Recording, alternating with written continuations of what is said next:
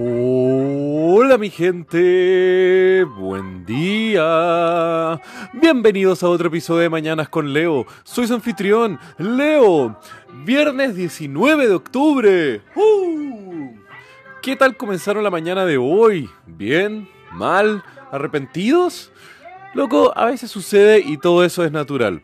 Y esto es porque muchas veces que estamos actuando por la vida, tenemos la tendencia a veces a normalizar nuestra forma de ser, nuestra forma de actuar y de que todo va bien, que todo está excelente y lo más probable es que no, que hayan algunos problemas que estén por ahí de algún lado por el otro. Pero también tenemos que tener conciencia de que a veces algunas partes de nuestro actuar no es lo mejor de lo que nosotros podríamos estar siendo y haciendo. Y esto puede ser porque un día se nos pasaron las copas, dijimos algo que no queríamos o encontramos que a veces podemos ser muy intensos en algunas opiniones o en alguna forma de actuar de nosotros mismos. Y si creen ustedes que no les están haciendo daño a nadie o que ustedes mismos está todo bien, loco, no hay una prioridad en hacer grandes cambios, pero si es que creen a veces que su personalidad y su forma de ser puede generar algún conflicto, algún roce de forma innecesaria que ustedes no quieran tener con otras personas, es bueno a veces tener esa conciencia sobre lo que estamos haciendo y más importante aún, el efecto que este puede tener sobre los demás. Y a veces nosotros no estamos muy conscientes de ello y puede ser que estemos siendo hirientes sin darnos cuenta o que estamos siendo molestos sin percatarnos. Por lo que a veces hay momentos donde es bueno preguntarle a la gente que nos rodea y donde tenemos confianza para saber si nuestro actuar está en lo correcto a veces y al mismo tiempo recibir ese feedback y nosotros tener la capacidad de interpretar ese feedback que nos entregan de vuelta para ver qué pasos tomar en lo que queremos mejorar de nosotros mismos y qué cosas queremos mantener y seguir siendo. Y hablando de personalidad, hoy les quiero contar la historia de la vida de una mujer que tenía prácticamente tanta personalidad, estilo y soul, que ella prácticamente inventó no solo uno, sino que dos estilos musicales basados totalmente en la inconmensurable valor de su obra. Y si yo les pregunto quién inventó el rock, muchos de ustedes estarían lanzando nombres de los grandes íconos y leyendas del rock y del blues, el género del cual se desprendió. Pero hoy les quiero contar uno que no mucha gente estaría hablando, que es una mujer negra con, un vestido de misa y una guitarra en mano y unas manos totalmente doradas y una voz poderosa, fue la madre del rock, la inspiración para el rhythm and blues y, eh, también al mismo tiempo la madrina del blues. Eso es la hermana Rosetta Tharpe, un ícono inigualable.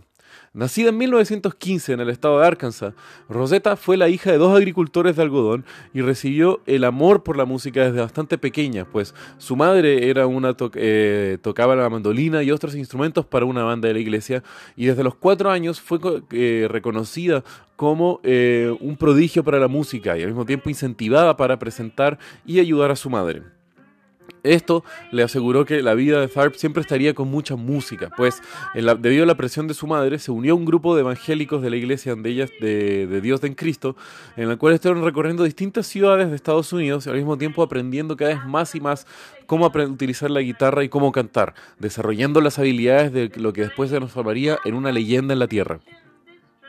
Luego se, establece en Chicago con su madre y, comienzan a recorrer más que nada ciudades cercanas.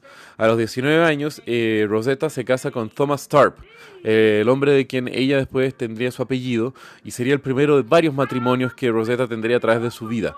Esto principalmente debido a su condición de bisexualidad, en la cual en la época, obviamente, loco, 1915, Estados Unidos, una mujer negra, ya podemos asumir la discriminación que ella estaba sufriendo. Pero, ¿por qué fue ella tan grande? Bueno, principalmente porque fue uno de los pioneros en estar tocando un estilo peculiar de música, utilizando su voz y una guitarra eléctrica, utilizando al mismo tiempo un ritmo bastante peculiar en la época, en la cual no había nada como igual. Esto lo cual nosotros llamaríamos después los pilares del rock, pues ella era la primera en hacerlos como algo tan real y al mismo tiempo generando un estilo de música tan novedoso casi sin ninguna influencia musical. Al mismo tiempo, fue ella la que puso otras leyendas del blues y del rock en el escenario a través de como actos que la estaban acompañando o al mismo tiempo a través de la influencia que ella estuvo generando directamente. Uno de los más reconocidos era Little Richard, en la cual ella fue la primera persona en presentarlo en un escenario cuando él tenía solamente 14 años. Y obviamente después Little Richard se transformaría en la gran leyenda que podemos reconocer el día de hoy. Luego una carrera exitosa, la cual cubrió gran parte de su vida, obviamente Rosetta no se mantuvo siempre en el peak y al mismo tiempo ella era una persona increíblemente creativa y durante un periodo de crisis para poder repuntar y mantenerse relevante fue cuando Rosetta Tharpe sacó al relucir su lado más público y al mismo tiempo el más creativo de su promoción. Y esto fue porque en la época, obviamente, era muy difícil el convencer para las personas que tenían la plata y los que organizaban los eventos masivos de música, convencerlos de que pusieran a una mujer negra eh, en un escenario eh, o en un estadio lleno de personas que estarían dispuestos a pagar para ir a verla. Eso porque principalmente en la época se creía que solamente eran los hombres blancos los que tenían la capacidad de financiar y de pagar para ir a ver un show. Entonces fue como Rosetta hizo un juego para eh, cautivar a distintos inversionistas para hacerlo algo más atractivo. Y no fue simplemente porque ella quería hacer un show de música, sino que ella dijo que iba a hacer una boda. Y la boda más deslumbrante que la época jamás había visto, pues sería en un estadio donde reuniría a decenas de miles de personas, donde ella estaría haciendo una ceremonia donde se casaría, con comillas digo eso, con lo que sería su marido, pero obviamente durante toda la ceremonia de su matrimonio estaría ella presentando todas sus canciones y al mismo tiempo cantando y tocando, interactuando con el público, haciendo lo que ahora en retrospectiva sería más que nada un concierto temático como con boda, pero para la época se consideraba como un evento de alta sociedad en el cual estarían distintos artistas famosos y entonces obviamente el público general quería también asistir a la boda de Rosetta Tharpe. Y entonces fue así como Rosetta logró cautivar a más de 25.000 personas que se reunieron en un estadio en Washington, D.C., eh, uniéndose para ver a una mujer negra en una época de extremo racismo. Pero como era una boda, no era un show, se pasaba como algo más creativo y al mismo tiempo cautivante pero al mismo tiempo, gracias a la boda de Rosetta, ella logró mantenerse relevante por unos años más, aprovechando y al mismo tiempo desarrollando y creciendo su estilo musical. Lamentablemente, con el pasar de los años eh, y con la, a los simplemente años de 57 años, Rosetta Tharpe fallece luego de un derrame cerebral y al mismo tiempo eh, es enterrada en una fosa común, pues en los últimos de sus años ya no estaba viviendo en la misma gloria en la cual se encontraba antes. Ahora sí, ya la fosa donde fue enterrada Rosetta ya tiene una designación especial para decir que aquí es donde reside el cuerpo de esta leyenda y desde 2015 fue incluida en el Rock and Roll Hall of Fame como una de las grandes influencias al género.